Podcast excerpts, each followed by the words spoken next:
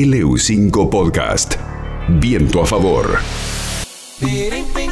Pablo Montanaro, bienvenido. ¿Cómo andamos? Hola, ¿qué tal? Buenas tardes, José Luis. Eh, bien, todo bien. ¿Todo bien? con este día espectacular. Hermoso. Y bueno, hay que, hay que disfrutarlo. Lindo para tirarse a- a- al solcito. Al solcito, En el río a, a leer un libro. a leer un libro. Y bueno, eh, hablando de libros, hace unos días atrás eh, apareció un libro que me parece que, hacía falta y que es muy importante por la gran investigación que hizo su autora. Eh, es un libro que mm, revela o- o descubre, digamos, lo que era la prostitución en la capital del territorio nacional de Neuquén a comienzos del siglo XX. Eh, Mundo Prostibulario se llama este libro, publicado por la historiadora Graciela Paula Boschi, eh, publicado por Ediciones con doble Z, y vamos a hablar con su autora, con, con Graciela, eh, acerca de, este, de esta investigación que hace muchos años que venía trabajando y que lo que muestra es un poco recuperar a las prostitutas.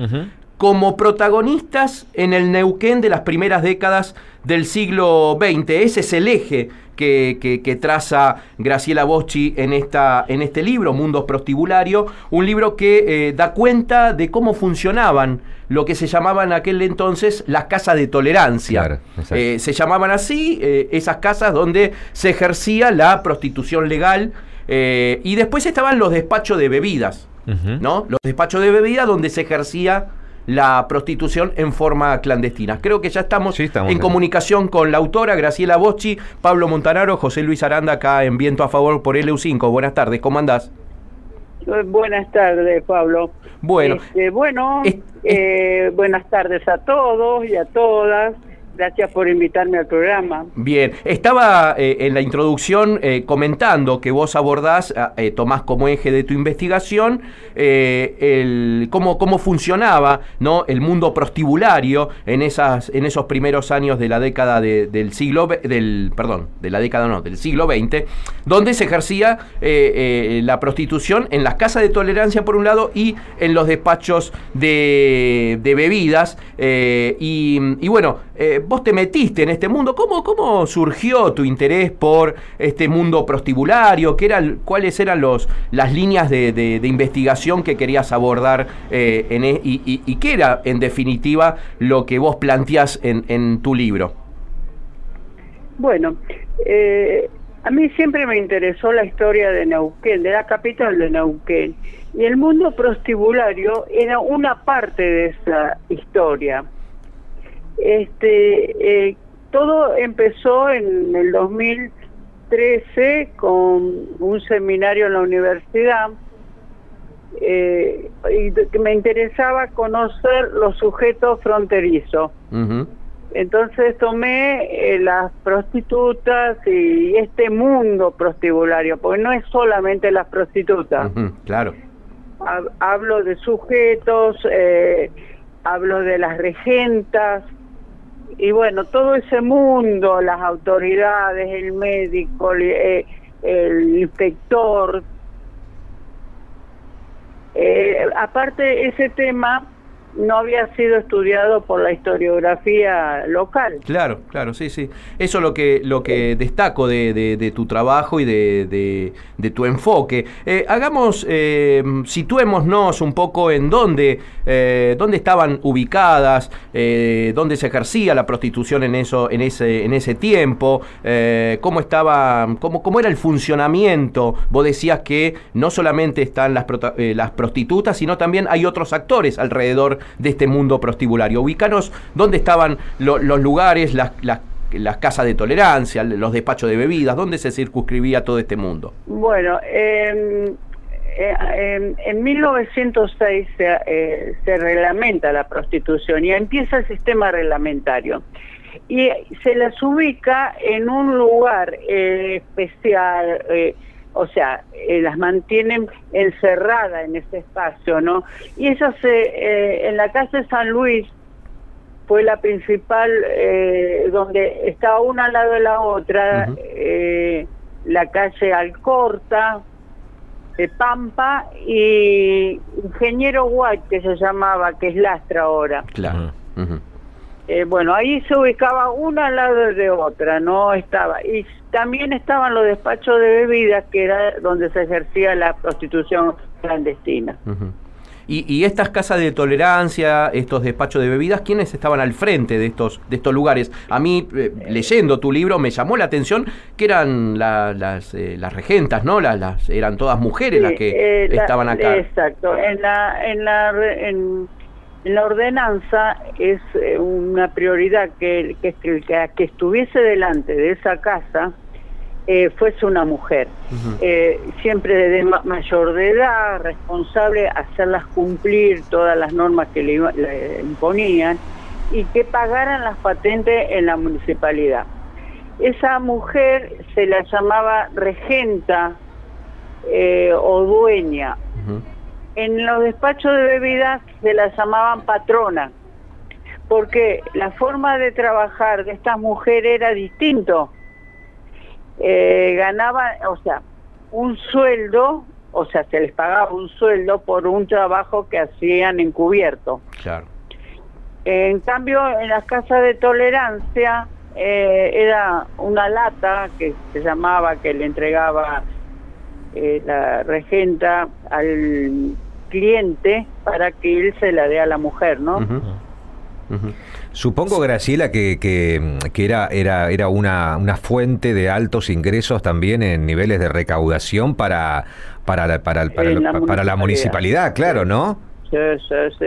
El Consejo Municipal estaba muy atento a las patentes y a las multas que le cobraban, porque eh, según en 1913, yo puse el documento ese que Mm, está sí. en el archivo de la municipalidad, en ese momento el presidente del Consejo era Belchaneton, y él decía, hay que cuidar esta, estas mujeres o esta actividad, porque eran el que mayor eh, valor era para eh, el, el erario de la municipalidad, ¿no? Donde y, y no había otra entrada muy importante que eh, más que esta.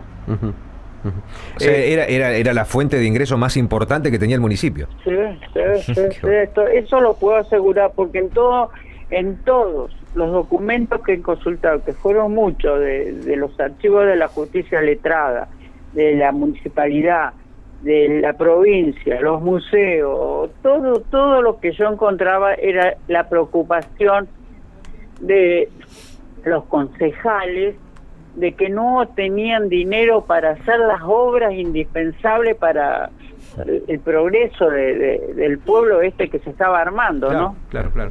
Eh, eh, también eh, el, el- el libro tiene mucha documentación, como estabas señalando, y, y- y aparecen, ¿no? De, pronto las libretas sanitarias que tenían que, Ah, sí. porque bueno, todo esto estaba reglamentado y todo esto estaba como cuidado, ¿no? Y, y bueno, los, las, las mujeres tenían que presentar esta libreta sanitaria, pero también, digamos, las regentas eran personas que venían provenientes de otras provincias, provenientes de otros países también, ¿no? Sí, sí, sí. Eh, bueno, la, sobre la libreta era obligación de las mujeres reglamentadas tener una libreta sanitaria controlada cada dos, di- dos veces a la semana por el médico municipal. Eso la- las clandestinas no tenían, por supuesto, esa libreta Claro. ni se controlaban. ¿Por qué? Porque eh, las clandestinas casi siempre eran mujeres enfermas que se re- las echaban o las sacaban de la casa de tolerancia y para seguir trabajando se iban a un despacho de bebidas. Claro. claro. Bueno, ahora con respecto a las regentas, eh, sí, ellas son eh, la mayoría de otro lugar, eh, especialmente de países limítrofes, Ajá. chilena, paraguaya, eh, eh, uruguaya, y encontré, hay una española Sí. que también, ahora las mujeres, no, estas eran todas de Argentina y venían de Buenos Aires, de Bahía Blanca, había algunas de Rosario, o sea, de Santa Fe, Ujú. Sí, sí. Eh, sí, ahí también vos mencionás eh, la Casa de Tolerancia Las Rusas de Amalia Kusner ah. y, de Lina Bjorki, que estaban en San Luis y Alcorta, eh, y que, que había en algún tipo de o sea, estas mujeres, las prostitutas, tenían como un tránsito, como una circulación por distintos lugares. ¿Había alguna, alguna vinculación con, la trata de blancas, como en ese momento se llamaba, con, con, eh, el... Eh, los tratantes que estaban ubicados tanto en Buenos Aires como en Rosario, ¿no? Eh, sí, bueno, Amalia Kusner es, era la dueña de una casa eh, de tolerancia, era esa porque estaba registrada en la calle San Luis, casi Alcorta. Esta señora tenía chicas rusas, que por eso le llamaban los hombres el, el prostíbulo de las rusas. este, esta mujer se la vendió a Lina Biorki, ese, ese, eh, la casa esa casa, ¿no? Ajá. Bueno, y Lina que en uno de los documentos, porque yo estuve la estuve persiguiendo, vamos a decir, ella era rusa, y decía que tenía un socio, que era Gregorio Kreiman, que venía cada tanto de Buenos Aires, donde él vivía, a controlar sus negocios. Entonces, yo estoy segura que esta es una prolongación de la organización La Varsovia, que estaba en Buenos Aires y en Rosario, en Coronel Baigorria, que se dedicaba a la trata de personas, que en ese momento se llamaba trata de blancas. Trata de blancas, eh, sí. Este, que había, tenía muchos prostíbulos eh, desparramados en todo el país. Entonces, yo creo que estoy más que seguro.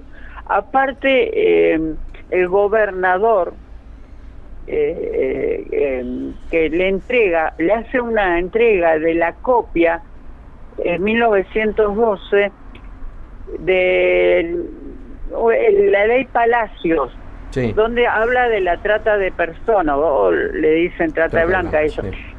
Sí. Eh, le entrega un documento y le dice a, a los concejales, porque está en el archivo de la municipalidad, tengan cuidado, porque andan muchas eh, mujeres extranjeras, ¿no? Entonces, tendrían que eh, agarrar los concejales, lo primero que hace es cambiar la ordenanza y empezar a poner eh, normas o leyes que estaban en esa en ese decreto que estaba de 1902. Eh, Mundo Prostibulario, Graciela Boschi, muchas gracias por, por esta comunicación con, con Viento a Favor por LU5. Te mando un beso grande. Muchas gracias. Gracias, gracias a todos. Buenas tardes. LU5 Podcast.